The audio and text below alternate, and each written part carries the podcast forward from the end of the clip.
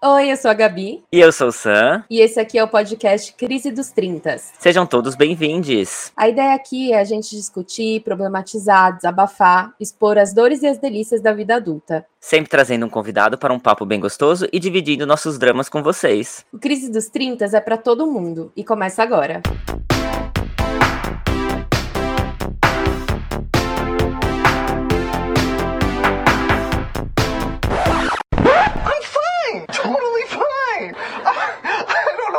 Coming out all loud and squeaky, really, I'm fine. Alô, alô, tem alguém aí? Estamos no ar! Bem-vindos a mais uma semana com mais um bate-papo muito especial aqui, com um convidado incrível, é claro. Mas antes de tudo isso, o nosso agradecimento por você estar aqui com a gente. O que você está achando da nossa primeira temporada? A gente está amando receber as mensagens e as reações no nosso Instagram, no nosso e-mail. Muito, muito obrigada. Nosso pod é um projeto em construção e eu e o Sam a gente conversa diariamente sobre como melhorar ele, o que tem que mudar, o que tem que manter. E é uma alegria imensa poder ter você fazendo parte disso. Verdade, nos ajuda a construir esse podcast. Né? Quais são as crises que você quer ver a gente discutindo aqui? Quais são as suas crises? Enfim, compartilha com a gente. Bom, eu já vou dar início nesse pod com o ciático travado de emoção, porque o tema de hoje é muito importante, não podia ter alguém melhor para falar sobre saúde do que uma pessoa que realmente assim vem curando a minha vida mesmo antes de se formar em medicina. Gente, o assunto vai render aqui hoje, hein? Porque qual é a primeira coisa que a gente faz quando a gente encontra um médico? A gente tira o máximo de informação que a gente pode, claro, né? Ele já deve estar até acostumado com isso. O tema de hoje então é: depois dos 30 só piora. Como a sociedade nos faz pensar que envelhecer é só algo ruim. Então, doutor Paulo, seja mega bem-vindo ao Crise dos 30. E eu sei que você lida com as crises diariamente, mas eu queria começar pedindo para você se apresentar. Oi, gente, é um prazer estar aqui com vocês. Queria agradecer muito o convite. É, eu acho que a crise é o meu lugar natural, então me sinto muito à vontade de estar aqui no Crise dos 30. É, meu nome é Paulo Lutero, eu tenho 33 anos, eu me formei em medicina no final de 2020. Me formei na Federal de Minas Gerais, apesar de ser daqui de São Paulo, fui para lá fazer minha formação. Hoje eu atuo como médico da atenção primária, então basicamente é aquele médico que trabalha no posto de saúde ali perto da sua casa, no SUS. Uhum. Sempre defendi o SUS. É... Viva o SUS! Viva o SUS, exatamente. Eu atualmente eu atuo como médico generalista, quer dizer que eu fiz a formação da faculdade, mas ainda não terminei minha residência, e aí eu vou me especializar no que a gente chama de medicina de família e comunidade, que não é uma área que ela é tão grande e famosa aqui no Brasil, ela tem crescido muito, ela é mais mais conhecida fora, então aí vocês estão na Europa já devem ter encontrado mais vezes, né? O pessoal chama de GP, médico de família mesmo. E bom, e antes da medicina, né, minha vida cruza com a da Gabi, porque a gente se formou junto também, sou formado em jornalismo. Fiz metade do curso de Ciências Sociais e acho que basicamente é isso. Meu Deus, arrasou. Muito. Arrasou, bem-vindo, bem-vindo. Obrigado. É muito, muito, muito bom ter você aqui. Acho que por tudo, assim, pela nossa amizade, porque acho que sua personalidade também merece ser ouvida, tudo que você tem a dizer. Enfim, vamos começar, né? Que eu já tô emocionada aqui. É, acho que não tem pergunta melhor do que começar pelo título do pod. Depois dos 30, só piora ou é mais uma mentira que contaram pra gente? Olha, eu acho que primeiro, assim, eu vou voltar pra gente falar sobre o que, que é envelhecimento, entender, tipo assim, por que, né, piorar, então ficar velho é pior, é melhor, né? O que, que isso significa? É... Então, assim, envelhecimento é uma coisa que tem uma série de definições diferentes, então tem da cidade brasileira, da europeia, da OMS, mas basicamente envelhecer é o nosso corpo ele não ser tão bom em fazer uma coisa que ele é muito bom, que é se reparar, cuidar de si mesmo. Então, assim, evitar que né, as células, que os processos, que os nossos órgãos, eles vão basicamente definhando até chegar ao que a gente chama de senilidade que é quando a gente perde funcionalidade. Então é quando a gente perde um pouco de independência. Então quando coisas que a gente fazia com muita naturalidade, com muita facilidade, a gente não consegue fazer mais. Então andar, se lembrar de coisas, cuidar da sua vida, cuidar da sua casa, cuidar das suas contas, e a gente vai perdendo um pouco dessa independência. Então, basicamente, isso é o que a gente considera tornar-se velho. Nesse ponto de vista, a faixa ali dos 30 anos é quando isso acontece? Não. Não é, a gente não perde essa independência, a gente, na verdade, está quase que no ápice dela, e quando a gente está assumindo o controle de muita coisa, quando a gente vê a nossa vida meio que decolando de fato. Mas, por outro lado, se a gente for pensar no ponto de vista assim, biológico, celular, físico, essa é a marca de quando a gente começa a envelhecer de fato. Então, é quando as primeiras marcas do que a gente chama envelhecimento, elas aparecem, principalmente no órgão que é o que está mais visível, que é o maior que a gente tem, que é a nossa pele. Então, assim, com 28, 29 é quando vira uma chave, e é quando a gente começa a ver a agressão do meio ambiente fazendo sentido. Então, assim, é quando a gente começa a ficar com ruga, é quando aparecem umas marcas que não saem mais, é quando a gente começa a ver entrada, perder cabelo. Então, se existe esse momento temporal em que de fato a gente começa a envelhecer, ele é nos 30, sim. Então, assim, isso é meio que hoje em dia um consenso na medicina. E é quando esses acúmulos eles começam a, a, se depositar no nosso corpo. Então é quando a gente começa a depositar gordura onde a gente não quer e não consegue mais tirar com tanta facilidade. É quando o nosso sistema circulatório ele começa a não ficar mais tão bom em bombear sangue, essas coisas. Agora voltando para a pergunta, né, que eu dei um, um grande olé aí, mas assim, é, é ladeira abaixo quando tudo vai ficando pior? Não né? É, isso depende muito de como a gente trata, de quão generosos nós somos com, os nossos, com o nosso corpo. Se a gente se cuidar, se a gente tiver um pouco de, de práticas diárias de, de cuidado, a gente consegue fazer com que esse processo ele seja muito mais lento e, e tranquilo. Olha, tomara, tomara mesmo. Gente, é verdade, mas eu vou, eu vou colocar uma coisa aqui a respeito do metabolismo. Isso também possivelmente faz parte, você acabou de dizer que acho que faz, é, tá tudo conectado, né? Acho que tanto a parte física como essa parte, enfim, talvez psicológica ou, ou enfim, como o corpo se porta. É, eu já percebo que o meu metabolismo já funciona bem diferente, né? Uma uma ressaca já é mais difícil de, de ser curada, né? Para perder peso, a mesma coisa. Como uma pessoa que viveu a vida inteira de dieta, sabe? Eu percebo que hoje em dia só fechar a boca ali por dois dias não causa efeito nenhum já no meu corpo. Tipo, tem alguma maneira, né, enfim, da gente lidar com esse metabolismo ou desacelerar um pouco ele, ou enfim, fazer com que ele persista um pouco mais jovem, mesmo com seus 30 e poucos anos? Aí falando de metabolismo. Bom, de fato a gente vai passar por essas alterações de metabolismo, então assim, é, a gente chega num pico na puberdade que a gente tem um metabolismo muito acelerado, o corpo está construindo muita coisa nova. A gente, com 20 anos, atinge meio que um patamar em que assim, a gente não precisa construir mais tanta coisa nova e agora começa uma fase assim, de declínio. É, não num sentido alarmista, de que de fato né, que é a ladeira abaixo, mas que assim, o, o corpo.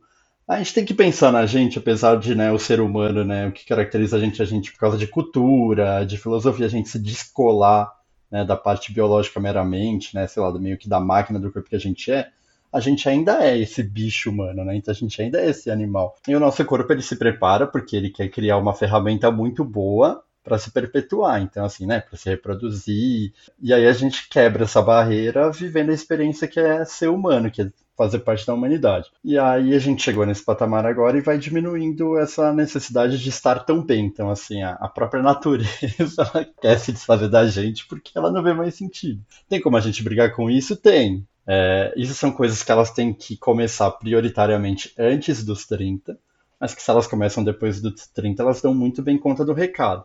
Eu vim aqui para desmistificar, então assim, vocês vão ver que ao longo das perguntas, da conversa, eu vou repetir algumas coisas assim. Eu vim para desmistificar algumas ideias de uma medicina que existe hoje em dia obcecada com a imortalidade, que não é uma medicina da qual eu faço parte. Então, assim, solução mirabolante, umas curas, sabe, fáceis em pílula, isso não existe, assim, é, não é nem assim que, ah, é questionável, você um pouco taxativo, assim, não, não tem coisa, não tem um comprimido, uma pílula diária que dê para tomar, não tem um procedimento, não tem uma coisa injetável que vai reverter o efeito do tempo. Não tem.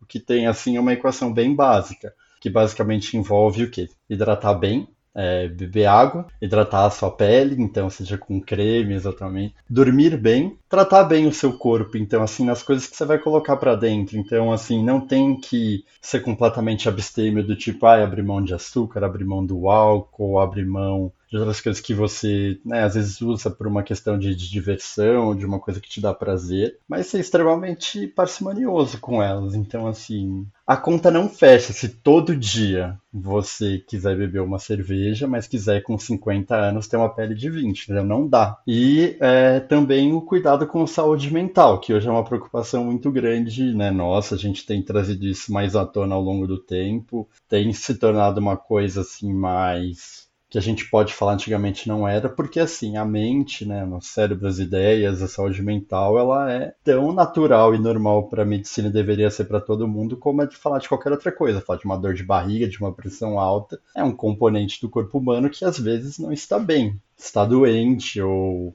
né, tá com alguma coisa que está faltando. Então a gente tem que cuidar disso porque isso é realmente um processo que é um pilar da, do envelhecimento saudável e se ele não tá bem, se a sua cabeça não tá boa, você não vai comer bem, você não vai dormir bem, e você não vai fazer nada das outras coisas que eu falei que são necessárias para que a gente tenha isso, esse equilíbrio mantido. Então, basicamente, assim, como cuidar desse metabolismo é isso. Ah, e um pilar, né, que é talvez um dos mais importantes também que eu não falei, que é a atividade física tem que ser ativo, a gente tem que fazer alguma coisa. E aí, assim, o que aí fica a seu critério, sabe? Você gosta de se trancar numa academia, ficar lá é academia, você quer ir pra rua correr, corre. Se quiser ficar em casa e dormir, dorme. Isso. Dormir caracteriza como atividade física, né?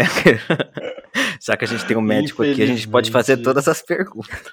Infelizmente, dormir, Netflix, infelizmente ainda não foram reconhecidos. Cortou a chamada, Paulo. Nosso público não escutou essa resposta. Vamos passar para a próxima. Sim. Gente, se na edição aparecer eu recomendando dormir Netflix como atividade física, eu vou ativar o Procon. Ai, tá bom, gente. Agora a gente não tem como nem tirar essa parte. Eu sinto muito, ouvintes, mas vá pra academia sim. Vai acordar cedo e vai pra academia. Exato. Eu, Acho que é muito interessante isso que você fala, porque, querendo ou não, as pessoas querem uma solução rápida e fácil, e independente de ser indolor ou não, porque agora tem muitos procedimentos estéticos que machucam, mas a pessoa. Essa obsessão pela velhice é muito grande, assim. Eu acho que ela tem aumentado cada vez mais por conta das redes sociais também. Como que a medicina em si eh, vê essa necessidade de ser jovem para sempre? Essa foi uma questão que ela meio que teve muito presente durante a minha graduação, porque as escolas de medicina elas ainda não estão muito preparadas para fazer essa transição, que é sair de uma ideia de que o principal inimigo da medicina é a morte e que a gente, né, como médico, como profissional da saúde, nosso principal objetivo é vencer a morte. Então, assim, isso era a ideia anterior que está sendo desconstruída atualmente, que as escolas ainda não estão muito livres e que eu mesmo tenho que batalhar né, com ela enquanto profissional. A gente tem que o tempo inteiro estar tá nessa corrida contra ela, contra a morte, contra o envelhecimento, como se isso fossem juízos negativos de valor. É... E aí agora uma coisa que eu pensei muito, né, enquanto eu estava me preparando para participar aqui hoje com vocês, é que apesar de eu vir para trazer uma, uma questão biológica, fisiológica da questão, eu acho que para mim ela é muito mais filosófica no sentido disso, assim, sabe? Por que, que a gente tem tanto medo? Por que, que a gente se preocupa tanto com morrer? Por que, que a gente se preocupa tanto em parecer sempre jovem? Por que, que com 50 eu tenho que parecendo que eu parecia com 25? Por que, que eu não posso, né, parecer ter 50 anos com 50 e estar tudo bem? E a gente fica nessa nessa corrida desenfreada de tentar vencer a morte. Então, assim, hoje o que, que a medicina pensa é que a gente está vendo que as pessoas vivem muito mais, então assim, isso é inegável. Na nossa geração vai ser muito fácil viver até 90 anos, o que não era né, comum alguns anos atrás. Gerações mais para frente vai ser muito comum né, passados 100 anos, agora a questão é, essa fase depois dos 70, então assim, é, a gente vai ver esses nossos 20 últimos 30 anos de vida com qualidade de vida, vai ser bom, vai ser tranquilo, é isso que a gente quer de fato, sim. E ao mesmo tempo tem uma nova fronteira que está crescendo na medicina que é de garantir, né, estender esse tempo de vida mas sem de fato estar velho no sentido que eu falei de perder independência, de perder funcionalidade. Então, assim, uma pessoa com 90 anos, mas que ela tem um corpo que ele foi modificado ao ponto de parecer um corpo de 50, de 40. Tem uma questão ética muito grande, assim, do tipo, né, desse prolongamento né, longo da vida das pessoas. E tem uma outra coisa também que aí não tem tanto a ver com medicina, mas que eu acho que é uma questão grande, que é da gente começar a fazer upload da nossa mente, da nossa consciência em outro tipo de dispositivo, mas aí não, não tem tanto a ver com o corpo, mas assim. Meu Deus, não dá essa ideia. Uma coisa meio Black Mirror. Eu acho que a pergunta é assim, por que que a gente quer viver tanto assim, sabe? A morte é um processo natural, todas as coisas têm um fim, assim, não existe nada que não acabe. As coisas podem demorar muito para acabar, mas todas acabam, né? Então assim, o sol, o universo, tudo. Então assim, por que essa busca desenfreada por essa vida tão longa e ao mesmo tempo assim, se a vida ficar mais longa, o que, que a gente vai fazer com ela? A gente quer mais tempo para quê? Assim, para para trabalhar mais, para guardar mais dinheiro, para acumular mais coisa. É, então acho que essa discussão tem que estar muito pautada por essa coisa da intenção, sabe? Porque a gente quer mais tempo, assim, quanto mais tempo a gente tem, quanto mais a vida ela é eficiente, quanto mais, sabe, a gente consegue melhor a tecnologia, menos a gente aproveita, a impressão que eu tenho. Então, é isso que eu ia perguntar, tipo, o avanço da tecnologia, né, a favor da medicina no caso aí, é uma das coisas que mais me surpreende, até, enfim, hoje em dia, me espanta muito. Por exemplo, tem cirurgias já que são feitas por robôs, assim, com câmeras internas, enfim. A tecnologia tem, é, em determinado ponto, né, barateia também muitos procedimentos que antes eram super caros, né? A gente pode falar de cirurgias plásticas, transplantes capilares, porque eu tô, na, tô nessa fase, né, dos transplantes capilares. tipo, só me oferece isso, né? Os números é, percebem também, que... O algoritmo sim, também que... tá me oferecendo bastante transplante. Exato, então assim, mas se antes era uma coisa completamente impensável, ou seja, quando jovem eu já estava ali, meu pai é calvo, vou ser calvo mesmo, deixa eu me acostumar com isso, né? E hoje em dia não, a gente já tem uma possibilidade aí a se abrindo, sabe assim, talvez quando precisar eu posso fazer uma cirurgia, etc. Então a tecnologia também barateia muita coisa, né, e ajuda nesse processo da gente permanecer quase sempre jovem. O quanto que a medicina consegue influenciar a sociedade para que gaste mais com procedimentos estéticos, por exemplo? Tem uma questão ética muito grande, assim, isso com certeza é um processo que ele é muito mais financeiro, monetário, mercantil do que médico. É, tem a ver com, com um descompasso entre a medicina, uma vida saudável, e uma percepção de que ser saudável é ser bonito, ser jovem, que não é o que é na verdade. Então, assim, ser bonito e ser jovem é uma fase da vida que a gente passa que ela passa. E não quer dizer que você, naquela fase, você estava extremamente saudável e que você continuar com aquela aparência vai te manter saudável. Então, assim, existe um limite. A gente não sei se um dia a medicina vai quebrar esse limite, mas assim, é, eu posso fazer transplante capilar, eu posso fazer plástica, eu posso fazer injeção no meu rosto e deixar sumir com um monte de ruga, mas por dentro tem uma máquina que está envelhecendo. Então, assim, o que, que adianta eu com 60 anos, tá com, tipo, sabe, a minha pele tudo em cima, tá com a cabeça cheia de cabelo, mas não conseguir subir uma escada sem ter que parar no meio do caminho, sabe? Então, assim, é uma, é uma busca vazia, assim, que não, não faz sentido. Isso vai garantir um monte de story bonito, vai garantir um monte de like, mas no final do dia vai doer do mesmo jeito, vai ter que tomar um monte de remédio, sabe? A pressão vai estar tá alta, o colesterol vai estar tá alto, então é uma coisa puramente por dinheiro, assim. E tem uma galera enriquecendo muito com isso, assim, sabe? E é uma galera que tá ganhando muita grana vendendo complemento vitamínico, que tá vendendo procedimento estético, e que vai envelhecer e vai morrer igual todo mundo, e que sente dor e que tá com dor nas costas. Quando você comenta sobre essa, essa questão dos, dos, do botox, sei lá, de coisas que a gente injeta e que nosso corpo tá envelhecendo por dentro, você acha que a, a, gente tem noção dos efeitos que isso pode ter dali tantos anos? Porque, por exemplo, passou muitas décadas até muitas mulheres começarem a notar um efeito colateral de pílulas anticoncepcionais. Tipo, como que será que funciona isso a longo prazo? Você acha que um dia vão descobrir ou relacionar doenças a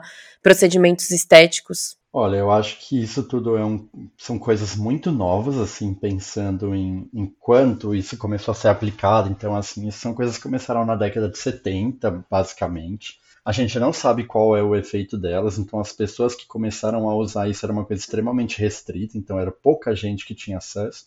Essas pessoas elas estão ficando velhas agora, então agora a gente vai começar a ter uma noção maior. Só que o negócio ele cresceu de repente. É, então, agora que isso é extremamente popular, que isso é extremamente acessível, e eu acho que a gente vai pagar uma conta cara, assim, porque as pessoas elas estão injetando muita coisa no corpo delas, sem a gente saber o que, que essas coisas fazem de fato, se essas coisas acumulam, qual é o efeito. E ao mesmo tempo, pensando no que a gente estava falando agora há pouco, isso perdoa um pouco dos excessos que você comete contra o seu próprio corpo. Então, assim, você pensa assim, ah, já que eu estou tomando esse suplemento vitamínico, já que eu estou pagando caro nisso, eu posso, por outro lado, abrir mão de cuidar do meu corpo, né, tratando ele bem, com alimentação. Então, isso mascara uma série de malefícios que a gente está trazendo para gente. Então, não necessariamente os males vão vir só do que a gente está usando, mas do que a gente está abrindo mão de fazer porque a gente está se sentindo bem optando por essas coisas. Mas com certeza, esses procedimentos, então, que a gente injeta, vai ter um custo que a gente vai saber isso, na verdade, daqui uns 30 anos ainda, sabe? E assim, quando a gente souber, já vai ser tarde. A gente está sendo cobaia do nosso próprio experimento, né? Você mencionou agora há pouco a respeito da saúde mental. Há algum tempo atrás, eu tive uma crise de ansiedade muito grande e passei três dias acamado com dores fortíssimas no estômago, o que eu nunca imaginei que um problema de saúde mental poderia cair sobre o meu corpo de uma forma muito forte dessa maneira. Mas, verificando a minha vida, por exemplo, que eu já tenho um histórico de ansiedade assim, estão me tratando, porque tenho muita ansiedade, e eu sempre tive desde os 8 anos de idade psoríase, que é um problema de pele relacionado à ansiedade. Então, é, só quando eu tive uma dor muito forte, apesar de psoríase, enfim, ser uma coisa muito mais estética, eu nunca sinto dor, não é uma coisa que me incomoda, mas quando alguns anos atrás que eu tive uma crise de ansiedade muito grande, e isso refletiu no meu corpo em dor física, que me caiu a, a, a ficha de como as coisas são extremamente conectadas, assim, né? E, mentalmente falando, né, a nossa saúde mental, às vezes a gente deixa lá pro final, porque, enfim, enquanto a gente tá conseguindo trabalhar, tá tudo bem, assim, sabe? Não consigo mais dormir, mas tenho que ganhar o meu, meu pão do dia a dia, tenho que sair, tenho que conviver com as pessoas, enfim. O que você falaria, ou qual, qual dica que você daria para as pessoas, enfim, que, que sofrem algum tipo de, de saúde mental, não esperar as coisas chegarem numa coisa física, porque aí depois que isso acontece, geralmente já é muito mais difícil de tratar, ou seja, a gente precisa tratar as duas saúdes de forma é, conjunta. Ó, oh, acho que isso é muito importante. Acho que a primeira coisa é um processo da pessoa, assim, sabe, de reconhecer e de aceitar. Então, assim, sabe, ninguém, quando tá com uma dor de barriga, fica brigando com a dor de barriga no sentido, assim, de desacreditar ela. Tipo assim, tá, ela tá lá, sabe, ela dói, é, talvez ela vai te fazer ir no banheiro, talvez ela vai te fazer é, precisar tomar um remédio. Então, assim, a sua saúde mental, essa crise que você tá sentindo, essa dor, né, de fato, ela existe, ela é sua e ela precisa que você dê atenção para ela. Então, dê. Como que você pode dar essa atenção para ela? A primeira coisa que você pode fazer se você acha que não é uma situação que te leva a ir no médico, você vai conversar com alguém que você confia, vai atrás da sua rede de apoio, se abre e fala, e talvez eles vão até te ajudar a ver qual é o próximo caminho. E aí, a primeira coisa é procurar um profissional de saúde que vai te ajudar com isso. Então, você vai procurar um médico que você já te acompanha, que você tem confiança, você vai procurar um médico novo, então assim, né, como né, um médico do SUS de atenção primária, Descobre onde é o posto de saúde perto da tua casa, vê se você tem já seu cadastro lá, conversa com ele. Os postos de saúde hoje em dia muitos têm acesso a uma psicóloga, então pede para conversar com ela, procura um profissional, sabe, um terapeuta para conversar. Isso que você está falando é muito sério, assim. Então, é o que eu falei, né, mais cedo, o quando a gente tem uma questão de saúde mental é porque a nossa mente, o nosso cérebro, ele não está bem, tem um desbalanço, tem alguma coisa que está desequilibrada, que, e que pode ser rearranjado. Então, assim, a primeira mensagem que eu falo assim, dá para ficar tudo bem novamente. Então, assim, não é porque você está desse jeito que esse é o seu novo normal. Não. Você pode se livrar dessa aflição, dessa coisa que te angustia, que te deixa mal. Talvez seja só com uma conversa com o um médico, resolva sim. Talvez seja sendo encaminhado a um psicólogo, talvez você precisa ser medicado, igual a gente brincou, né? Aqui, às vezes eu já passei também por isso, eu já precisei estar medicado para estar bem, para voltar para um lugar mais seguro para mim. Tem essa aflição, quando tem essa angústia, isso bagunça seu corpo inteiro, porque é somente que rege tudo isso no fim das contas é, é meio que um baile de substância química. E assim, se sua cabeça não tá bem, ela vai desequilibrar outras coisas. Então, assim, todo mundo tem um órgão mais sensível. O meu também é a minha parte gástrica. Então, assim, eu não consigo comer, eu fico enjoado. Tem gente que vai né, mostrar isso na pele, igual você comentou da psoríase. A gente fala muito né, de doença autoimune, a psoríase é uma delas. Então, assim, uma doença autoimune é quando o corpo ele se ataca. É, ele passa a ver algo dele como estranho e ataca ele. E não é exatamente assim por definição, mas a doença mental é quase isso, assim, porque é a sua mente se sabotando, é você atacando o seu próprio corpo. Então, é uma doença imune. E e hoje em dia a gente tem muita ferramenta, então de fato é isso, assim, sabe? Conversa com as pessoas que você ama, que você confia e vai atrás de ajuda, assim. Tem muita ferramenta hoje em dia para te ajudar a sair disso. Você tem uma ideia dos casos que você atende, o quanto é psicológico e a pessoa acha que é uma doença real, assim, e como direcionar se a pessoa talvez não tenha ou acredite que exista um problema de saúde mental que o corpo reflete. Como que você lida quando você está no dia a dia no atendimento? Olha, eu acho que a pandemia escancarou isso, assim, a pandemia ela veio para dar uma desgraçada gigantesca na cabeça das pessoas. Isso mudou muito, esse perfil durante a pandemia, isso já era uma questão muito grande, assim. É. Eu acho que faltava muito para os médicos falarem disso, de quanta gente encontra pessoas que estão em sofrimento mental e que não tem alguma outra coisa, sabe, orgânica que está acontecendo ali, que está prejudicando o corpo dela, que era a mente dela. Isso era já muito grande, a gente não falava tanto disso. Só que esperou muito com a pandemia. Então eu acho que hoje em dia pelo menos 60, 70% dos meus atendimentos são pessoas que estão vivendo algum sofrimento psíquico, alguma coisa de de angústia mental mesmo, de saúde mental, e que isso acaba refletindo na, na saúde delas, mas que a causa não é de fato alguma coisa cardíaca, uma dor. Só que as pessoas estão muito mais abertas a falar disso, assim, então eu fico muito surpreso quando eu encontro pessoas que a gente trata como, sei lá, um estereótipo de uma pessoa que não daria importância para uma queixa de saúde mental dando. Então, assim, sabe, quantos homens mais velhos quantas pessoas que não tiveram um grau de instrução tão alto e que entram no consultório pedindo ajuda para causa disso. Fala assim, às vezes eles não sabem como elaborar, mas é isso que eles querem fazer. Fala assim, ah, minha cabeça não tá boa, eu estou sentindo uma tristeza estranha, é, eu não consigo levantar, e não é porque eu estou com dor nas costas, é porque eu não estou bem. Então, assim, as pessoas elas estão vindo sabendo pedir de socorro, sabe? Assim, é uma coisa muito grande. Então, eu diria que pelo menos assim, uma em cada duas em cada três pessoas que eu vejo, elas vêm porque elas estão com uma queixa de saúde mental. E é engraçado que você fala desse, né, de tudo que a gente tem que fazer para estar tá bem, para a mente funcionar bem, que é exercício, comer bem, e enfim, não poderíamos deixar de mencionar. Acho que a pandemia e o estado real do Brasil nesse momento não permite que a pessoa tenha dinheiro para pagar um esporte, para pagar uma academia, muito menos para comer bem, né? Eu falo que tem sido um dilema muito grande, porque eu sou médico do SUS, então eu atendo pessoas que na maioria das vezes não têm plano de saúde, porque não têm acesso a eles, são pessoas de uma renda baixa e que estão tendo que se virar numa situação bizarra, assim, né? Um pós-pandemia em que muita gente perdeu emprego, que as pessoas ainda não retomaram né, o nível de compra que elas tinham antes e que as pessoas não estão tendo acesso à comida, porque está tudo muito caro. E aí, como que eu falo para uma pessoa que não tem trabalho, que tem três, quatro, cinco filhos, às vezes, né? Para sustentar que ela tem que dormir bem, que ela tem que fazer atividade física, que ela tem que talvez se matricular numa academia. Então, assim, é, é um dilema muito grande, assim, é uma das minhas grandes crises do momento, né? Para a gente falar em crise, é como que eu posso ajudar essa pessoa sem descolar da realidade dela, que é a minha função, sabe? Eu acho que talvez quem está ouvindo a gente não, não tenha tanta coisa assim para administrar, então talvez seja mais fácil de lidar com isso. Mas é que eu tenho que sempre falar com as pessoas, né, quando eu estou no consultório, quando eu converso com os meus amigos que me procuram para falar disso, é que assim, a mudança ela tem que ser por uma questão de acúmulo. Então, assim, a mudança ela é pequena, mas ela tem que ser contínua. Então, eu não preciso que ninguém é, faça uma grande revolução de vida de um dia para o outro. Assim, eu não preciso que ninguém mude é, completamente o hábito alimentar, abandone de uma hora para outra um vício, é, de uma hora para outra seja tipo a a musa da academia que frequenta, sabe? Então, assim, é coisa pequena, mas todo dia. Então, assim, se não dá para caminhar, né, fazer uma corrida todo dia, mas assim, se você começar todos os dias a dar uma volta no seu quarteirão, no final do mês você andou, tipo,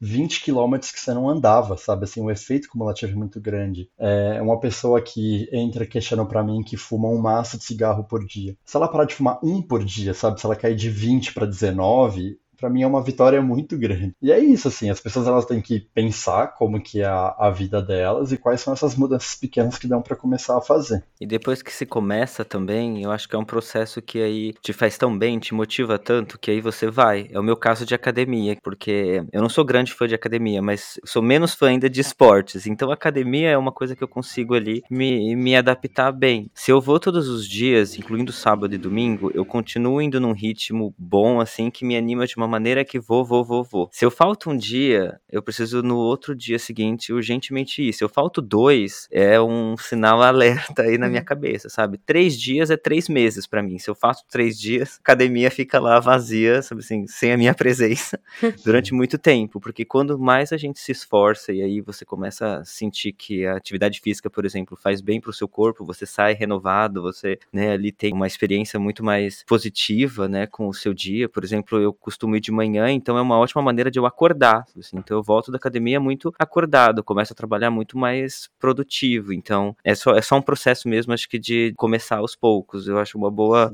uma boa reflexão essa. O que a gente pode começar hoje para melhorar e aí vai melhorando com o tempo, né? Vai Exato. se adaptando com o tempo. Você vai vendo, tipo, o que que seu corpo aceita. Aí é o que você falou, assim, o seu corpo ele te dá feedback, sabe? Então, assim, você vai ver que você vai conseguir fazer coisas que você não fazia antes. Então, assim, por exemplo, né? Eu nunca fui uma pessoa extremamente ativa. Enquanto eu estava na faculdade de medicina, eu comecei a me cuidar melhor, comecei a correr, que era uma coisa que eu não fazia, e descobri que eu era apaixonado por corrida. Aí veio a pandemia, e a pandemia, assim, ela atrapalhou tudo isso. Assim, eu voltei para um lugar de, de sedentarismo, de comer por ansiedade muito grande. Durante a pandemia, eu ganhei mais de 20 quilos. Aí não estava feliz, assim, sabe, com o que eu via no espelho, não era um corpo que me agradava, que fazia me sentir bem. Comecei a perder minhas roupas. E aí, quando chegou no começo desse ano, a pandemia já tinha dado né, uma, uma melhorada ao longo do ano passado, mas que não foi suficiente para eu voltar a ter esse cuidado que eu tinha comigo. Mas quando foi no começo do ano, eu cheguei num, num, num momento que eu falei assim: não, eu preciso voltar, eu quero voltar para aquele lugar que eu tava, que era um eu mais feliz, que eu tava mais feliz com o meu corpo, que eu conseguia fazer mais coisas. Então, assim, às vezes eu saía para fazer uma visita de um paciente, né, no bairro que eu trabalho, que não vai no posto, era uma ladeira, então eu tava na metade da ladeira, eu tava morrendo, eu não conseguia mais fazer nada disso. E aí é, eu voltei nesse processo de primeiro começar a comer direito, dormir bem, para daí depois fazer atividade física. Então, assim, eu não tinha expectativa de voltar a correr 12 km como eu corria, mas foi o que eu falei para vocês, assim, eu comecei a andar 20 minutos por dia. E de repente eu conseguia subir a ladeira de novo, de repente o, o botão da calça voltou a fechar, e isso é muito gostoso, sabe? Assim, você se reencontrar com essa pessoa assim que você quer ser. E aí você vai fazendo aos poucos, sabe? Então eu fui descobrindo coisa que eu podia abrir mão, que antes eu achava que eu não conseguia. Mas não foi tudo de uma vez, sabe? Não foi esse processo louco. Acho que a internet tem um papel muito grande nesse imediatismo, né? Então, ali na pandemia, parecia que se você não tinha aprendido tantas línguas e emagrecido tantos quilos, você não estava sabendo fazer a pandemia direito. E aí vem uma pressão, porque eu também faço parte desse clube que na, pandemia eu vivi um sedentarismo imenso, que me movimentou depois. Porém, a questão do peso, de tudo que a gente já conversou até agora, é muito mais difícil perder do que era antes. É o tempo, a gente está sendo consumido pelas nossas rotinas de trabalho. E é estranho porque ao mesmo tempo existem coisas,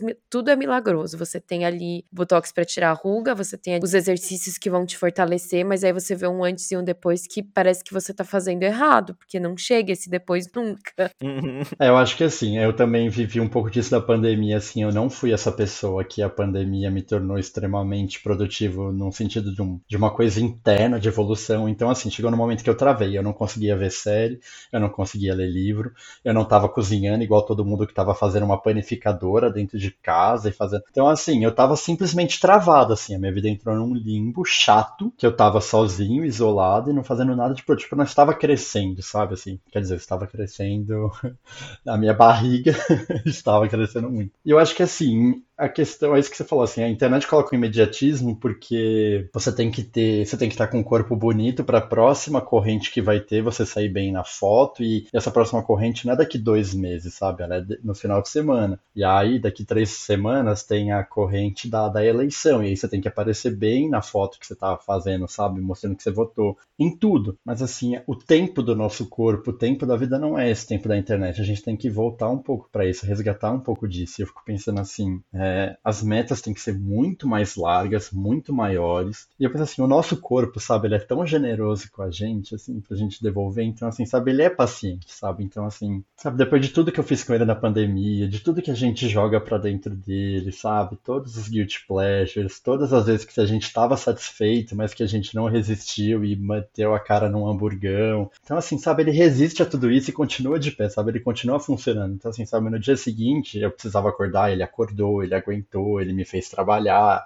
ele garantiu que eu, eu fizesse o que eu precisasse. Então, assim, sabe, daí a gente precisa começar a devolver um pouco disso. Então, assim, sabe, a meta não é estar tá bem para a semana que vem, para o final de semana, ficar bem na foto que eu vou postar no Instagram. A meta é talvez em dezembro do ano que vem, de 2023, eu ter tratado ele bem o suficiente para eu gostar mais do que eu vou ver na foto, que eu vou ver no espelho. E reconhecer os limites dele também, sabe? Então, em dezembro de 2023, por mais tempo que eu dei para ele, é, eu não vou conseguir postar uma foto de sunga com o maior bunda do, do mundo, assim, porque não é do meu corpo, sabe? Eu não vou ter isso, então, assim, não tem porquê. Então, basicamente, assim, duas coisas que me guiam muito, assim, quando eu tava pensando com, né, dessa nossa conversa de hoje, assim, a gente precisa muito entrar em paz com duas coisas, assim, sabe? Uma é com o nosso corpo e a outra é com a ideia de morrer. Se a gente não entrar em paz com elas, a gente não vai envelhecer bem. A gente vai ser neurótico. Nossa, realmente, faz muito sentido. Ser saudável é ser bonito? É, eu acho que sim. É, para mim e para medicina está extremamente dissociado essa noção de que ter um corpo bonito ou ter um corpo padrão quer dizer ser saudável. É, primeiro que para sustentar esse corpo saudável, normalmente isso vai às custas da saúde mental. É a primeira coisa que a gente perde nessa corrida desenfreada e não vale a pena porque depois a gente paga uma conta bem alta. Distúrbio alimentar, ansiedade, preocupação, é o que eu falei, não dá para sustentar esse corpo para sempre. Então, assim, no momento em que você perder, então você perdeu a sua identidade, você perdeu a sua saúde, não. É, e essa coisa também, assim, ah, acho que um corpo magro é mais saudável do que um corpo gordo. Isso é uma discussão que ela é grande hoje em dia, a gente tem que pensar sobre ela, porque realmente, assim, é possível ser gordo e ser saudável, isso é completamente possível, mas ter um excesso de peso é um sintoma de algo, normalmente, que não está tudo bem. Então, assim, você mantém esse excesso de peso porque você está comendo por causa de uma ansiedade, porque tem alguma coisa no seu metabolismo que não está conseguindo processar bem né, os nutrientes que você tem comido, por que, está acontecendo. E permanecer né, com excesso de peso durante muito tempo vai trazer um custo é, até que ponto a gente está disposto a pagar né, por esse preço. Então, assim, vai aumentar a sua chance de ser né, lá na frente diabético, de ter uma pressão alta. Mas existe um meio termo né, que, que a gente pode alcançar, e esse meio termo não é quer dizer emagrecer a qualquer custo ou ser uma pessoa, sei lá, com IMC baixo, né, que é uma ferramenta, né, o índice de massa corporal que as pessoas costumam usar muito, que hoje em dia não quer dizer muita coisa. Eu acho que tem a ver com aqueles pilares que eu falei, assim, ser saudável tá ligado a você estar tá com a sua cabeça boa, você fazer as coisas que você você gosta, você está se alimentando bem, você está dormindo bem e você fazer uma atividade física. Se você faz tudo isso, não tem outra opção assim, você é saudável, sabe? O seu corpo ele tá fazendo o que ele, o que ele foi feito para fazer e ele vai te levar para uma, uma velhice saudável também. Bom ouvir isso. Como que você acha que a própria tem o papel dos próprios pais ou da própria educação em criar crianças saudáveis para que os próximas pessoas a fazerem 30 não passem por essas crises que são relativamente bestas, né? A gente está falando de um, um, Brasil que tem milhares de pessoas passando fome, uhum. querendo ou não, a gente está discutindo é, obesidade, né? As crises que você mesmo enfrenta como médico. O que, que você acha que precisa mudar na educação para que as pessoas consigam focar no que é saúde e no que é não envelhecer mal da maneira correta? Eu acho que a gente, é, né, que estamos agora nos nossos 30 anos e a gente nós somos meio que o padrão assim de consumo e para onde as marcas estão olhando, a gente tem que mudar o nosso padrão no sentido assim do que que a gente consome, de quem que a gente curte. Então assim, quais são os perfis que vão motivar a gente, sabe? É a Kim Kardashian, é a galera que sustenta esse tipo de corpo, é, é nelas que a gente vai gastar tempo, é nelas que a gente vai gastar a nossa curtida, porque a gente está alimentando esse sistema, sabe? Então, enquanto a gente não quebrar esse padrão, o sistema não vai mudar. A gente está alimentando ele. E mais embaixo, que eu acho que é onde está de fato a resposta, assim, é isso que você falou, de pensar em como que a gente vai criar é, os próximos adultos. Então, assim, a gente tem que cada vez dissociar mais. Então, quando a gente vê uma criança, né? A gente que não que não tem filho, então quando a gente vai ver né, o filho de uma amiga nossa, de um colega nosso, quando a gente tiver os nossos próprios, né, os quem, quem escuta e que é pai, no sentido assim, é, o elogio tem que estar tá muito dissociado da aparência, então a gente tem que né, quebrar um pouco esse paradigma. A gente fala muito hoje em não ficar fazendo tanto comentários ligados a gêneros, mas também a gente tem que parar de um pouco ligar os comentários a uma questão assim física, né, de, de beleza, então eu vejo muito isso assim dentro do consultório, sabe? A mãe que entra com a criança e fala assim: olha como ele tá bonitinho, como ele tá magrinho, ai, olha como ele perdeu peso. Então, assim, a gente tem que parar, a gente tem que passar a encorajar mais as crianças por traços de personalidade, sabe? Assim, né? Elogiar a coragem, a bravura, a audácia, a inteligência, a persistência, sabe? Assim, do tipo, olha né? Que lindo que você é porque você não desiste, né? Que lindo que você é porque você tinha esse medo e você enfrentou. Então, a gente tem que mudar o foco desse tipo de comentário. É, repensar também, assim, os presentes, né, que a gente dá, que reforçam essas coisas. Então, assim, né, os bonecos, as bonecas, né, que tipo de corpos que eles vão refletir. Então, hoje em dia a gente pensa muito, assim, nos, nos bonecos que têm cabelos que refletem a diversidade do cabelo, que refletem a diversidade de cores de peles que a gente tem, mas também os formatos de corpo. Então, a gente precisa começar a colocar nossa atenção e eventualmente que é o que move o mundo, mas assim, o nosso dinheiro nessas coisas, sabe? Infelizmente é, é onde as coisas vão mudar quando a gente fizer isso. Eu quero saber uma pergunta pessoal agora. Como é que é a saúde psicológica de um médico? Porque não, é, não deve ser fácil lidar com o que, que você recebe no consultório, né? Então tem desde pessoas ali que não vai acreditar no que você está falando, tem de pessoas que duvidam da ciência, tem pessoas que duvidam da vacina, e a gente sabe disso que é uma onda crescente que vem acontecendo, principalmente nos últimos anos do Brasil. Tem pessoas ali que preferem acreditar que chá de melaleuca funciona muito mais do que o, o, o remédio remédio ou algum tipo de tratamento que você está passando. Como é que funciona isso para você? Como você vê essa, essa onda, às vezes, de negacionismo que você recebe dentro do consultório e que você vê na sociedade em geral hoje? É muito difícil. Eu sou um médico que, pela meio que assim, pela regra, eu, eu tô infringindo um monte de coisas, porque eu me envolvo muito, assim, eu não consigo não me envolver, eu não consigo, tipo, não abraçar, sabe, meu paciente, tanto fisicamente quanto é, emocionalmente, sabe? Então tem um custo grande para mim. É, é, eu saio do trabalho e eu não consigo desligar, então eu fico o tempo inteiro processando. Ah, eu tomei a melhor iniciativa com aquele paciente, eu falei do melhor jeito possível. Será que eles entenderam? E é muito difícil, assim, né? Ver o tempo de, que eu dediquei para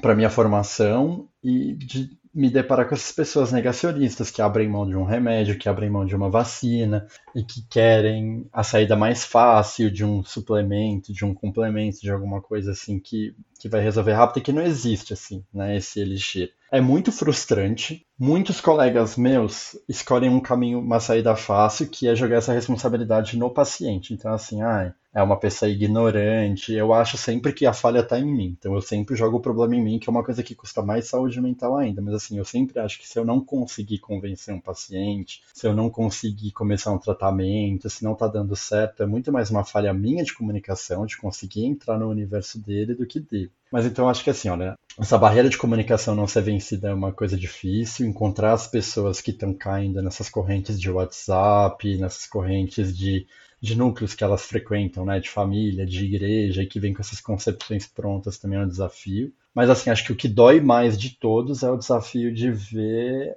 as pessoas não conseguindo fazer coisas muito simples, igual se alimentar, porque o Brasil de hoje não deixa, sabe?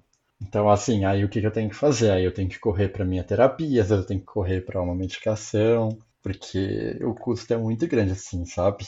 É, todo dia eu compro um monte de briga, que é tentar deixar a vida das pessoas melhor e nem sempre eu consigo. E eu ainda eu preciso entender que eu não vou conseguir sim, só que eu ainda não entendo. Acho que você ainda enfrentou um período ali da pandemia em que tava, né, a gente estava lidando com o negacionismo, com fake news e com receitas prontas para você se livrar. Então, pessoas vendendo shots de imunidade, a própria cloroquina, todas essas questões. Eu queria saber como que é para você quando a pessoa entra no consultório já com o dia, próprio diagnóstico, o próprio que, que ela acha que ela tem que fazer, porque ela viu que o nosso estimado presidente disse que essa era a medida. E, ou quando a pessoa já chega com o diagnóstico e não aceita que você que é o médico. Olha, na pandemia foi muito comum isso, de chegarem né, as pessoas querendo kit Covid. Tem uma coisa assim que meio que pautou meu, minha prática nessa época, que é, foi, nesse sentido, ser intransigente, assim, o que eu não acredito, eu não faço. É, se a pessoa, ela quer o kit Covid, ela vai ter que procurar outro profissional, porque eu não ia dar para ela, então, assim, mas não era uma coisa, assim, de embate, simplesmente falar, assim, ah, eu não passo, e o que eu passo é isso. Não, eu explicava por quê, então, assim, sabe, existe uma ciência, existe uma pesquisa por trás, tem um motivo de eu não estar te passando isso. E o motivo é que não funciona. Eu mostrava porque não funciona. A maioria das vezes as pessoas entendiam e elas eram conquistadas por isso, aceitavam o meu tratamento ou o tratamento que outro colega tinha passado e iam embora satisfeitas e felizes. E a maioria dali alguns dias estavam bem, como era o esperado. Algumas não entendiam, entravam num embate, descambavam para uma coisa política e aí iam embora insatisfeitas, eu também ficava insatisfeito. Por causa da crise econômica né, que o país atravessa, eu passei a ter muito paciente que é egresso de plano de saúde, gente que tinha convênio e que perdeu porque não conseguia mais pagar. E essas pessoas vêm de uma relação muito diferente que elas tinham com um médico de um convênio com um médico do SUS. Porque assim, eu como médico do SUS, eu sou um gestor do recurso, eu tenho que pensar que o SUS tem pouco dinheiro e que a gente tem que colocar ele onde faz a diferença, onde funciona. Então, as pessoas estão acostumadas a chegar e fazer o famoso, né, o fatídico check-up, que é o desespero né, de qualquer médico da atenção primária, que fazer um milhão de exames é sinônimo de saúde, que também é um mito que tem que cair, eu espero que caia logo. É, e o que você falou, a pessoa que já vem com o diagnóstico pronto, já vem qual exame que eu tenho que pedir, inclusive qual remédio ela tem que tratar, e às vezes não é isso. Então, assim, sabe, a pessoa que entrava assim, ah, eu tenho uma dor aqui, apontava a barriga, eu acho que é um tumor de ovário, o senhor precisa me dar uma guia para eu fazer uma tomografia. Eu, Bom, vamos lá, né? Boa tarde. Meu nome é Paulo, vamos começar do zero. E aí, assim, a, a ferramenta que eu tenho sempre é informação, é explicar para a pessoa por que, que o, tudo que ela está me pedindo, exigindo, na verdade, não vai garantir a saúde dela, assim, a saúde ela tá em outro lugar, sabe? Hoje em dia, assim, eu faço muito mais uma medicina de prevenção do que uma medicina curativa, então, assim, o meu objetivo maior é não deixar que a pessoa chegue num estado que ela tenha que ir para um hospital. Então, assim, eu vou curar muito mais gente, eu vou evitar muito mais doença é, às vezes diminuindo a quantidade de cigarro do que descobrindo a quimioterapia que cura o câncer, sabe? Então, assim, é muito melhor para mim não ter o câncer do que ter que lidar com ele depois. E aí é, é isso, assim, o dia a dia eu mostrar isso para as pessoas, sabe? E, e, é fácil de mostrar, porque tem número, porque tem pesquisa de que fazer o, o check-up anual não vai garantir a saúde dela. Eu entendi a indireta, Paulo, obrigada. Mas eu tenho essa pergunta real, porque aqui, é. né, morando fora, eu passei por diversas situações na qual eu fui lá, plena, já em jejum, pronta para tirar 4 litros de sangue, fazer meu check-up anual. Amo. Se pudesse, fazer duas vezes por ano. Mas eu acho que eu venho dessa criação, né, privilegiada, claro, de ter tido o plano de saúde particular sempre. Mas eu tenho realmente essa noção de que se eu ficar seis meses sem fazer um check-up, meu Deus do céu, algo pode acontecer, fazer vários exames e ter ali os números certinho. Sim. Ai, que delícia. Nada melhor do que um resultado bom, assim. Exatamente. Às vezes a pessoa nem retorna ao médico para mostrar os exames. Ela mesmo abre e fala: tá tudo uhum. ótimo. É, ela mesma. Continuar vivendo a minha vida. Sim. Tem algum mito que você dê risada, que você, é, é, quando você ouve, você fala: Meu Deus, sabe assim, a pessoa que, que é recorrente, às vezes, no, no consultório ou na vida mesmo, não sei, passar uma pasta de dente ali na queimadura, usar nebacetim para tudo, tá com aquele dorzinha de dente, afta, põe nebacetim, mal não faz. Assim, tem alguma coisa que, que você ouve, que você fala, meu Deus, olha que a ignorância não faz? Olha, não, esses são bastante. Então, assim, a pasta de dente na queimadura é um clássico. O nebacetim, o nebacetim é uma coisa, assim, alarmante. O problema é que sempre vem seguido dessa frase, assim, mal não faça, que, assim, faz. Faz muito mal, inclusive, sabe? Então, por exemplo, assim, né, o nebacetim é uma pomada de antibiótico, é um creme que as pessoas passam basicamente em qualquer coisa, mas tem uma, ele tem um objetivo né, é assim, bem específico, é matar uma bactéria que está causando uma infecção. Quando a pessoa usa sem necessidade, ela está matando um monte de bactéria boa da pele e está deixando, está selecionando só as ruins. Então, quando de fato a pessoa precisar do nebacetim, ela ficou só com tipo o, o maior vilão possível que tinha na pele dela e a nebacetina não vai servir para nada. A pasta de dente, ela dá, ela esfria um pouco a pele porque ela tem mentol, mas ela tem um monte de substância abrasante, ela vai queimar a pele da pessoa, ela vai queimar a ferida, então assim, não tá fazendo nada de bom assim. Sabe, gelar por gelar, joga água gelada, sopra, vai dar o mesmo efeito. É, mas assim, o mito do check-up, então isso assim, sabe, de ver os números que estão tudo bem, é um mito grande assim que faz a gente ficar um pouco desesperado no dia a dia. Porque a gente tem essa necessidade de confirmação, de ver, sabe, palpável, papel, um número de exame assim do tipo, ai, minha hemoglobina está boa, meu colesterol está bom, mas assim, tem como saber isso sem ter que ficar se furando, sabe? É, por quê? Se você tem um médico de confiança, sabe, ser é acompanhado por um médico de família que te examina, que te conversa, quando a gente tem algo que não está bem, o corpo dá sinal, sabe? O corpo é um troço muito maluco, muito inteligente, muito mágico. Ele avisa. Então, assim, um médico bem treinado, ele não, ele não perde isso. Então, o problema é que a gente está tão pulverizado. Então, assim, de vez em quando você vai numa ginecologista hoje, quando você voltar no ano que vem é outra, e você passa num clínico geral, num cardiologista. Aquela história clássica. Ai, a minha, a tia da minha amiga, quando foi ver a manchinha no peito que ninguém deu bola, já era um tumor gigante. Mas por quê? Como assim ninguém deu bola assim, sabe? Quem que viu ela? Quantas vezes viu ela? Já conheciam ela? Então, assim, a gente não precisa dessa afirmação constante do exame para saber que algo está errado, sabe? Uma pessoa com 30 anos não precisa fazer uma bateria de exame. Tá tudo bem, sabe? O seu corpo está dando conta. E quando ele não der, ele vai avisar. Será? É, mas E deixa se- eu pensar.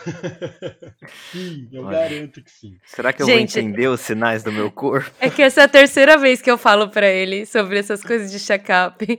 Mas você tem certeza que eu não tenho que ver todo ano? Mas e se surgir alguma coisa? Tem hoje em dia, tem uma coisa muito grande na medicina que vai parecer meio bizarro, mas que é um negócio chamado MBA, Medicina Baseada em Evidência. É a medicina que eu aprendi na faculdade, é a medicina que eu faço. Aí vocês perguntam assim, ah, mas o médico que eu vou, talvez ele não faz medicina baseada em evidência? Não.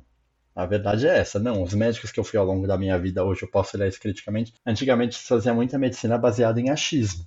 Então, às vezes, o médico fazia uma experiência com o paciente, ele fazia, um colega fazia e tentava e dava certo, que era bem isso, assim, ah, apareceu uma mancha na minha testa, eu passei nebacetim sumiu. Por que que sumiu? Foi porque o nebacetim funciona? Não, foi porque a mancha sumiu mesmo. Porque essa é a história da mancha. A mancha aparece e some. Só que daí deu certo pra alguém e tá todo mundo passando nebacetim em mancha, mas não tem nada a ver. É, e a medicina baseada em evidências é isso, é ela pegar e entender o que que funciona de fato, o que que a ciência mostra que dá resultado e o que dá resultado sem causar mal, porque o princípio, o primeiro princípio da medicina é esse. As pessoas acham que o primeiro princípio da medicina é fazer o bem. Não, o primeiro princípio da medicina é não fazer o mal. Se eu chego um paciente para mim e eu não faço mal para ele, eu já fiz a coisa mais importante do mundo, sabe? Assim, eu não piorei algo. E aí depois eu tento fazer o bem. E aí é isso que guia hoje. Então, assim, é esse princípio, é entender, é calcular, é quanta gente de fato fica bem com o procedimento ou não. Então, assim, Precisa mesmo esse tanto de ultrassom, de mamografia, de coleta de Papa Nicolau? Não, não precisa, sabe? Então, assim, procure alguém que está antenado, sabe, com uma prática boa de medicina, vá nele. E pensando assim no item, desmistificar, desconstruir coisa, né? Eu preciso de injetar alguma coisa, eu preciso de tomar pílula, já tá na hora, fiz 30 anos, fiz 35, eu já vou na farmácia comprar vitamina C, suplemento. A gente fala que suplemento, que complexo de vitamina é muito bom para uma coisa só: enriquecer o dono da marca. É a única coisa que eles funcionam. A gente, na medicina, a gente brinca entre a gente, entre médicos, assim, para que que serve, eu não vou falar nome de marca aqui, mas enfim, para que que serve esse complemento, sei lá, de A a Z? Serve para fazer xixi caro, porque o seu corpo, ele não absorve o que ele não precisa. Então, assim, e a maioria das pessoas leva uma vida que assim, essa alimentação é boa, você está adquirindo as suas vitaminas, e quando está bom, o corpo ele não, ele não guarda aquilo porque ele sabe que não vai precisar, então ele joga no xixi, realmente, assim, o xixi, então o seu xixi fica caro, então aqueles 300 reais mensais que você está gastando, são 300 reais que você está mijando. Ficar fazendo injeção de botox, eu não sei, assim, se isso é importante para tua carreira, para você se ver bem no espelho, vai lá e faz, mas assim, provavelmente vai ter um custo isso daí, e a questão é outra, assim, sabe? Por que que você não pode conviver com aquela ruguinha que apareceu, sabe, no meio do olho, assim, se pergunta isso. Olha, a gente Muito tinha, bom. tem mil perguntas pra fazer, até porque, né, Hum. Uma hipocondríaca sempre tem muito que perguntar para um médico. Inclusive, é uma Eu pergunta uma que eu queria te fazer. aqui. Como você lidaria? Não sei se já aconteceu de terem pessoas hipocondríacas que querem te ver toda semana.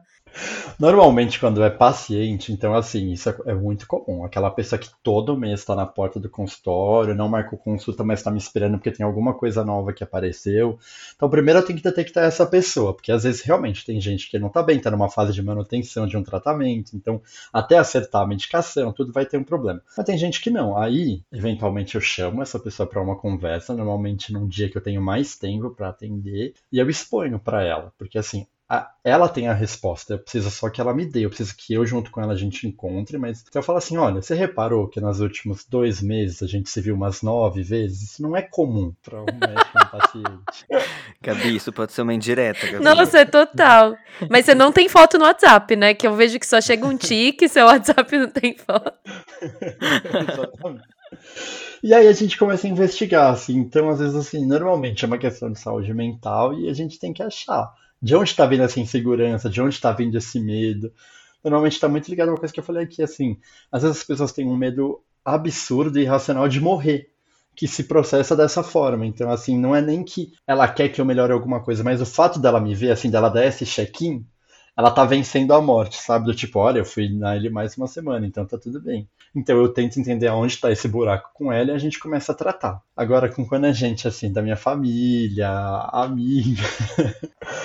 é quase que o mesmo processo, assim, mas eu tenho que ser um pouco mais sutil. eu dou umas dicas, tipo, eu falo, gente, tá, eu garanto, sabe? Tá tudo bem, eu vou no podcast. Não, nossa última questão aqui, que já é um clássico, né? Depois da vinhetinha, a gente vai querer saber qual conselho você daria pro Paulo do passado.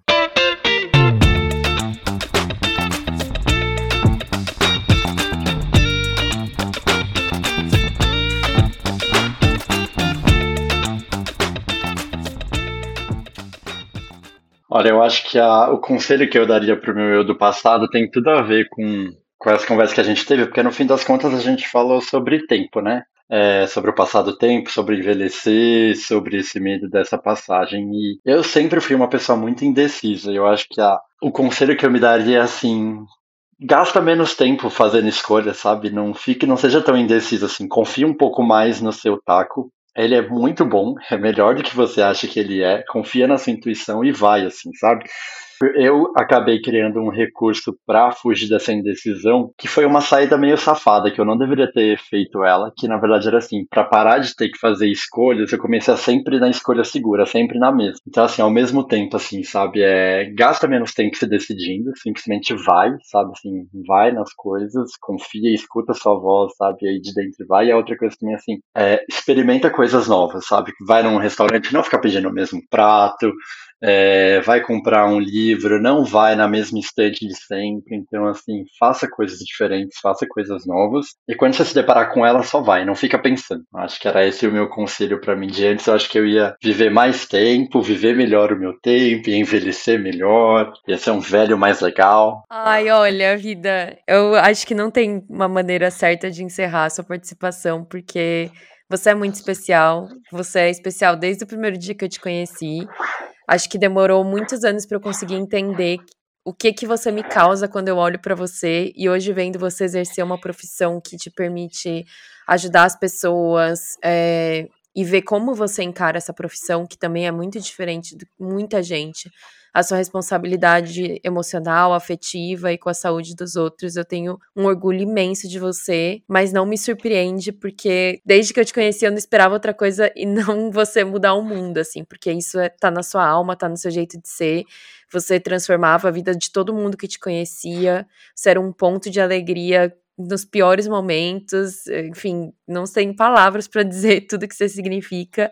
Então, muito obrigada por você ter topado vir aqui hoje, por você dar esse apoio que você está dando desde o começo do pod. Você foi um dos primeiros nomes que a gente sabia que ia ter que participar pela forma que você é, porque você é muito especial. Então, muito, muito obrigada mesmo. Eu que agradeço, foi muito bom. Foi uma delícia estar aqui com vocês. É, você, eu comentei com você né, no começo, assim, eu sou louco do podcast. Eu, antes da pandemia, a pandemia só piorou isso. E aí, assim, quando você me contou né, do Crise dos 30, antes ainda antes de me convidar, eu fiquei muito feliz. E, assim, o podcast já faz muito parte da minha semana. Assim, eu tô uhum. amando a experiência, assim, sabe, de ter vocês. Às vezes no meu trajeto de carro, às vezes na hora de lavar uma louça. É, tá sendo muito bom atravessar os 30 ouvindo o podcast, é. vendo que mais gente compartilha dessas minhas angústias. E foi muito bom. É, gostei demais de conversar com vocês, me fez até pensar muita coisa, assim. Eu tô vivendo uma grande crise agora, que é, assim, ver o 40 como próxima patamar a ser conquistado. Gera uma crise muito grande, então... Uhum. E tem tudo a ver com isso, assim, de envelhecer, mas, mas acho que eu tô... Tá indo tudo bem por enquanto. Tamo ah, junto gente, na crise. Sim, que lindo. Eu também te agradeço muito por ter participado. É, as portas estão sempre abertas. O tema de hoje, com certeza, é uma crise constante, acho que na cabeça de todo mundo. Então, muito obrigado por ajudar a gente a esclarecer um pouco as coisas. Nossa, tanta coisa boa saiu daqui hoje. Adorei, adorei. Eu também acho que vale ressaltar algumas coisas, tipo, valorizar a ciência é muito importante, valorizar o SUS é muito importante. Tem muita gente trabalhando duro pro nosso bem. Então, obrigado. É, só queria deixar só uma mensagem assim no final que é para sumarizar tudo que eu falei para quem tá ouvindo a gente. Então, essa é a primeira coisa. Tudo que parece muito fácil e milagroso é mentira. Não caiam nisso. Então, assim, por princípio, tenham isso. E a outra coisa, assim, encontrem um médico de família para acompanhar vocês, procurem a UBS perto da casa de vocês. Muitos planos de saúde hoje em dia estão dando atenção para isso, então eu sei que a maioria deles tem clínica de saúde da família. Então, comecem a ter o acompanhamento desse tipo de médico e, assim, bebe água, dorme bem, gosta de fazer alguma coisa assim mais, né, mais exagerada, né? Gosta de, sabe, de um hambúrguer, né, de um cigarro, de um álcool, faz, mas faz menos e se cuida, cuida da sua cabeça, se cerca de gente boa e vai pra rua, vai pra academia e faz alguma coisa se mexe. Ai, perfeito. Anotado, anotado. Eu também sei que você tinha separado algumas dicas que você queria compartilhar com a gente. Esse é seu espaço, fica à vontade. O microfone é seu. É, eu pensei, né, para esse episódio assim, como eu falei que às vezes a questão ela é mais filosófica do que médica, tem um livro que ele é muito bom, que eu gosto muito dele, foi escrito por uma enfermeira, se não me engano canadense, ele chama Sobre a Morte e o Morrer, fala sobre o processo de envelhecimento, de da morte em si, eu acho que é uma coisa que a gente tem que repensar, sabe? Por que, que a gente tem tanto medo dela, sabe? Eu acho que do mesmo, de, de mesmo jeito que um dia a gente não existia, um dia a gente não vai mais existir. Assim, não ter existido não provoca medo, não provoca angústia, tava tudo bem, assim, sabe? Antes de 89 não tinha, e de repente tinha e tava tudo bem com não ter.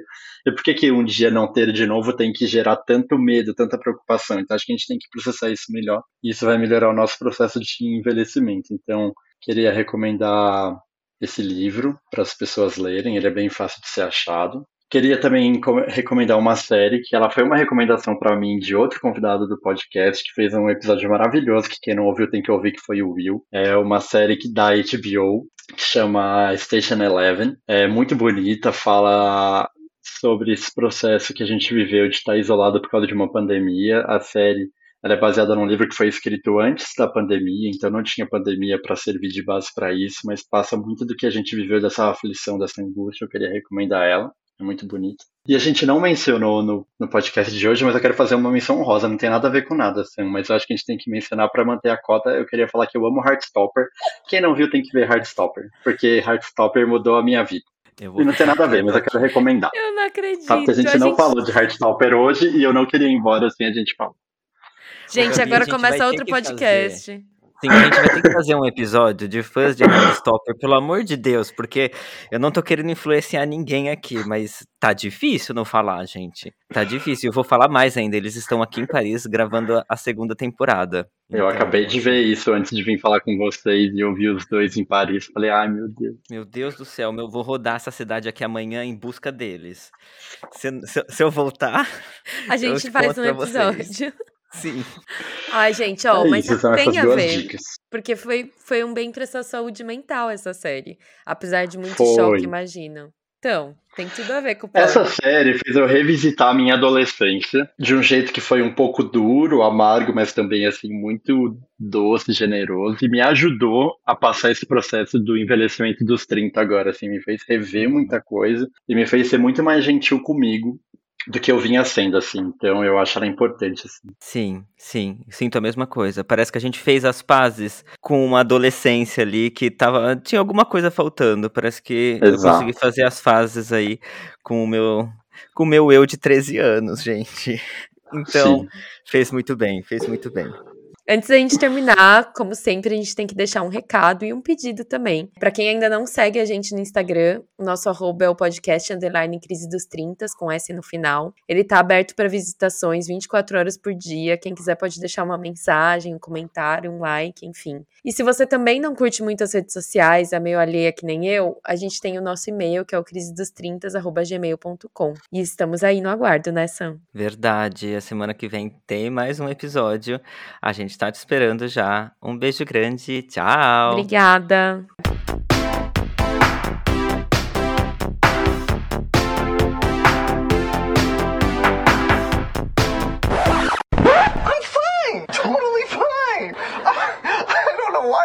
out all loud and squeaky, because really, I'm fine.